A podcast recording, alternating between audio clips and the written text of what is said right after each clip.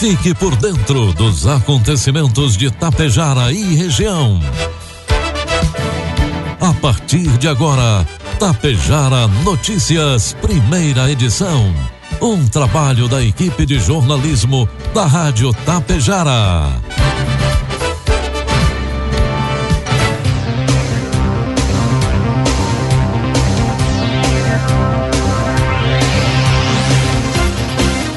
Dia, pontualmente sete horas da manhã. Está no ar a partir de agora aqui pela Rádio Tapejara, a primeira edição do Tapejara Notícias desta sexta-feira, hoje 25 de março de 2022. Tempo encoberto em Tapejara, 17 graus é a temperatura.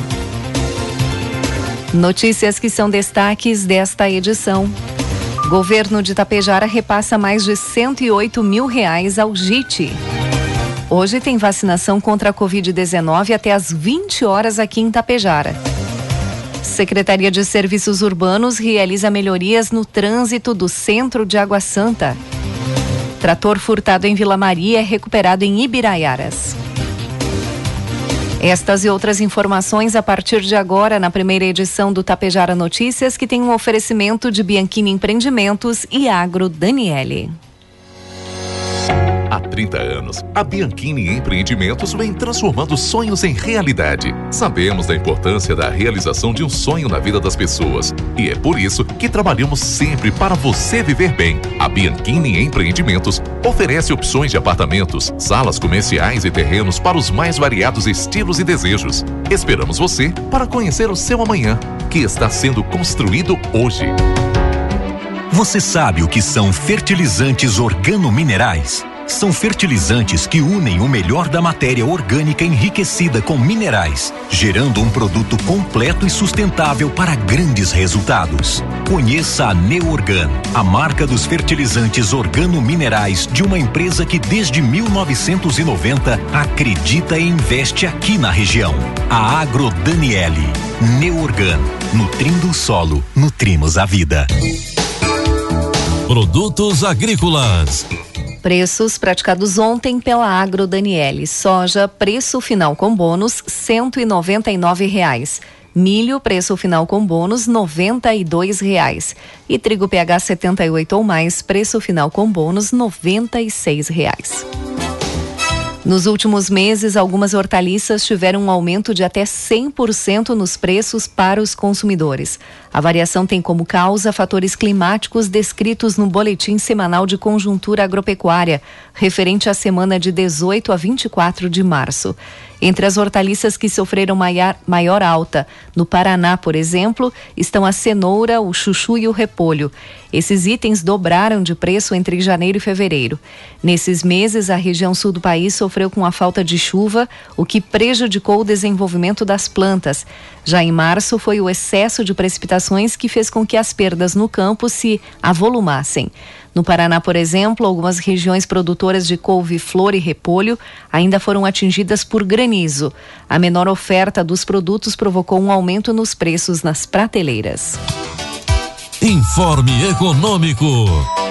Dólar comercial está cotado neste momento a quatro reais e oitenta e três centavos para venda. Dólar turismo quatro e noventa e nove e o euro a cinco e trinta e um. O ministro da Economia, Paulo Guedes, afirmou ontem que o governo vai reduzir mais uma vez o IPI, Imposto sobre Produtos Industrializados, em 33%, ampliando o corte inicial de até 25% que foi anunciado em fevereiro. Em fevereiro, o IPI foi reduzido em 25% para a maioria dos produtos, com o objetivo de estimular a economia. A estimativa é que, com a medida, o governo deixe de arrecadar 19 bilhões e meio de reais somente neste ano. O IPI incide sobre os produtos industrializados e o valor costuma ser repassado ao consumidor no preço final das mercadorias. O imposto possui várias alíquotas, que variam com sua maior, parte de 0 a 30%, mas podem chegar até 300% no caso de produtos nocivos à saúde. Previsão do tempo. O sol até aparece em parte do Rio Grande do Sul nesta sexta-feira, mas aqui no norte e no nordeste do estado ainda haverá bastante nebulosidade, especialmente nas regiões próximas a Santa Catarina, Serra e Litoral Norte. O tempo estará mais aberto no oeste, no centro e no sul.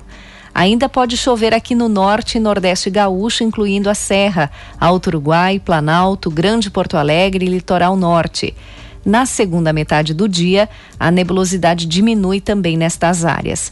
O ar mais frio, impulsionado por um ciclone extratropical do Rio da Prata, chega e traz temperatura agradável. Fez frio cedo na fronteira com Uruguai, Campanha e na Serra do Sudoeste. O vento aumenta e pode ser moderado com rajadas ocasionais. Neste momento, faz 17 graus aqui nos estúdios da Rádio Tapejar. O tempo está encoberto e deve permanecer assim durante todo o dia. Ainda há uma pequena possibilidade de instabilidade agora pela manhã aqui em Tapejara, de aproximadamente uns 3 milímetros. A temperatura hoje não passa dos 20 graus. Para amanhã, segundo o satélite neste momento, nós teremos também um sábado com céu encoberto. A temperatura será bem mais baixa no amanhecer, 12 graus, e a máxima também não passa dos 20 graus. Destaques de Itapejara e região. Agora 7 horas 5 minutos e meio, 17 graus é a temperatura. Números atualizados do coronavírus em Tapejara, com dados coletados até as 16 horas de ontem. Casos ativos, 10. Suspeitos, 41. Estão em isolamento domiciliar 51 pessoas. Desde o início da pandemia, Tapejara tem 8.319 casos positivos e 58 óbitos. Não há hospitalizados aqui em Tapejara, mas um paciente segue internado em UTI em outro município. A Secretaria da Saúde aqui de Tapejara promove hoje, sexta-feira, mais uma etapa de vacinação contra a Covid-19. Será aplicada a primeira dose para pessoas com 12 anos ou mais. Segunda dose para quem recebeu a primeira dose de AstraZeneca até o dia 11 de agosto a segunda dose para quem recebeu a primeira dose de Coronavac até o dia 15 de fevereiro. A segunda dose para quem recebeu a primeira dose da Pfizer até o dia 28 de janeiro. E a terceira dose para quem recebeu a segunda dose de qualquer vacina até o dia 3 de dezembro. Também haverá aplicação do reforço para quem recebeu a dose única da Janssen até o dia 19 de agosto. Lembrando que a vacinação hoje no auditório da Unidade Básica de Saúde Central inicia logo mais às 7h30 e vai até às 11 horas e à tarde inicia às 13 horas, hoje se estendendo excepcionalmente até às 20 horas. Lembrando que é importante levar documento com CPF, cartão SUS e comprovante da primeira dose, em caso da aplicação da segunda dose, ou a carteirinha de vacinação. 7 horas 7 minutos e meio. O prefeito de Tapejara, Ivanir Wolff, assinou na quarta-feira o termo de fomento número 02, celebrado entre o município e o JIT, Grupo Integrado da Terceira Idade. O documento estabelece o repasse de recursos na ordem de R$ 108.820 para serem utilizados pela entidade com o objetivo de manter as atividades programadas ao longo deste ano, além do custeio com integrações, passeios, viagens e contratação de professores de educação física, música e dança. Além do repasse de recursos, o governo municipal também cede o trabalho de um servidor público a fim de auxiliar o grupo com as questões administrativas. Além disso, o salão, anexo ao Centro Cultural José Maria Vigo da Silveira, onde são realizadas as atividades envolvendo também o coral e o grupo de danças do JIT, também faz parte das ações de incentivo ao grupo. De acordo com o prefeito, as atividades do JIT contribuem de forma significativa para a promoção do bem-estar e da saúde na melhoria da na melhor idade. Nesta semana, a equipe da Secretaria de Serviços Urbanos do município de Água Santa esteve fazendo a remoção das rótulas de trânsito no centro de Água Santa. Um estudo foi realizado pela secretaria, onde se constatou que as rótulas estavam atrapalhando a visibilidade dos motoristas que circulavam pelo centro de Água Santa. As rótulas também já estavam danificadas, então se optou nesse momento por retirá-las. As ruas ficarão mais limpas e bonitas e também com mais espaço. No lugar onde haviam as rótulas, iremos refazer a parte asfáltica e colocar sinalização no chão, comentou a secretária de Serviços Urbanos, Marinês Bernardi. Desde fevereiro, voluntários trabalham para tornar realidade a primeira decoração de Páscoa do município de Ibiaçá.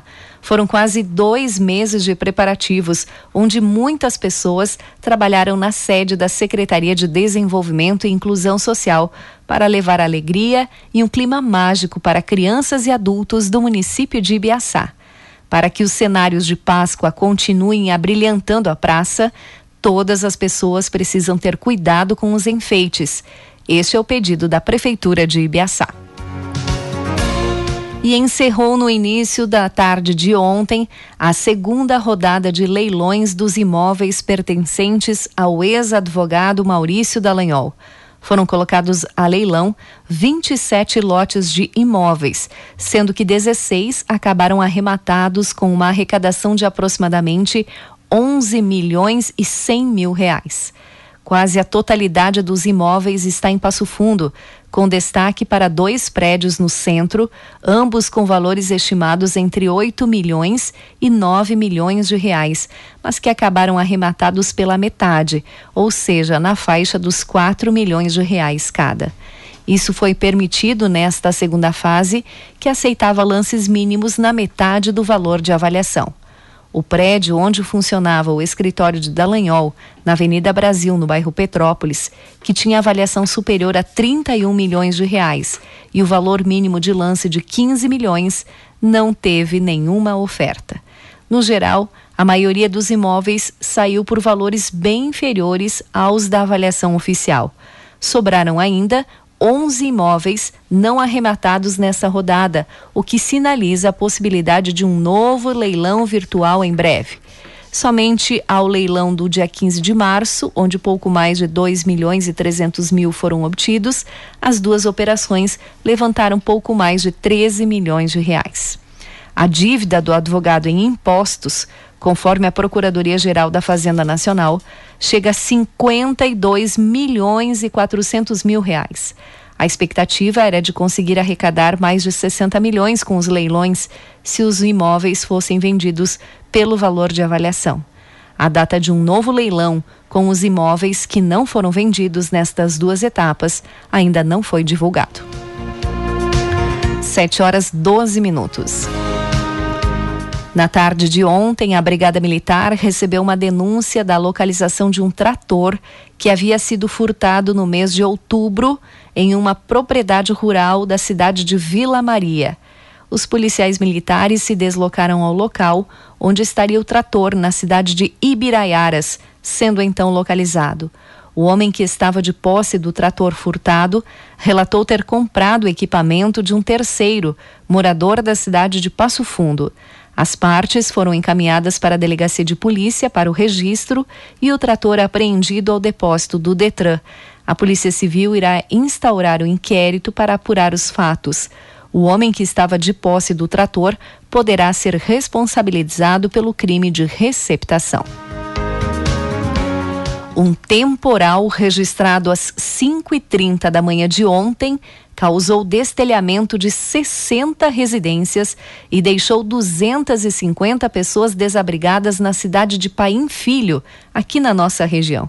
O bairro Navegantes foi o mais afetado. A Defesa Civil e equipes da Prefeitura realizam um levantamento das perdas, números que deverão ser conhecidos oficialmente nesta sexta-feira. Segundo o prefeito Gênesis Jacinto Ribeiro, mais de 2.500 metros quadrados de lonas foram distribuídas entre os moradores afetados. As 250 pessoas que tiveram de deixar as suas casas foram abrigadas no Salão Paroquial de Pai Filho, onde puderam fazer as suas refeições, comentou o prefeito. Ele informou ainda que, conforme as coberturas são recuperadas, os moradores retornam para suas residências. Ribeiro disse que o vendaval danificou a rede elétrica e a energia foi restabelecida somente no início da tarde. Além do pânico causado pelo temporal, registram-se perdas econômicas elevadas por muitos moradores também perderem pertences por causa da chuva. A chuva parou por volta do meio-dia e durante a tarde equipes da prefeitura de Paim Filho e os próprios moradores trabalharam na recuperação das residências. 7 horas 14 minutos. Todos os brasileiros a partir de 16 anos têm até o dia 4 de maio para pedir a primeira via do título de eleitor ou regularizá-lo a tempo de votar nas eleições deste ano. O procedimento pode ser feito pela internet por meio do Título Net. O primeiro turno da votação está marcado para o dia 2 de outubro. Já o segundo, onde for necessário, será no dia 30 de outubro. A Lei das Eleições, Lei 9504-97, no seu artigo 91, determina o fechamento do cadastro eleitoral 150 dias antes de cada pleito. Nesse período, as pessoas podem resolver pendências, como transferência de domicílio eleitoral ou outras decorrentes de ausência ou justificativa nas três últimas eleições.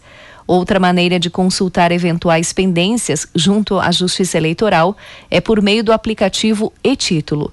A ferramenta também pode ser utilizada como título eleitoral digital, substituindo o documento em papel no dia das eleições. 7 horas 15 minutos e meio. E a colheita da soja avançou para 14% dos cultivos e outros 34% estão em maturação, 44% em enchimento de grãos e 7% em floração. Resta apenas 1% ainda em germinação e desenvolvimento vegetativo. De acordo com o informativo conjuntural produzido e divulgado ontem pela Emater, a estimativa de produtividade é de 1.460 quilos por hectare, representando um decréscimo de 55% na expectativa inicial de produção em uma média estadual. Nas regiões oeste e norte do estado, onde a produtividade permanece muito baixa, houve um crescimento das solicitações de cobertura de seguros privados e também do Proagro. Já a colheita do milho evoluiu pouco no período, avançando de 68% para apenas 72% das lavouras.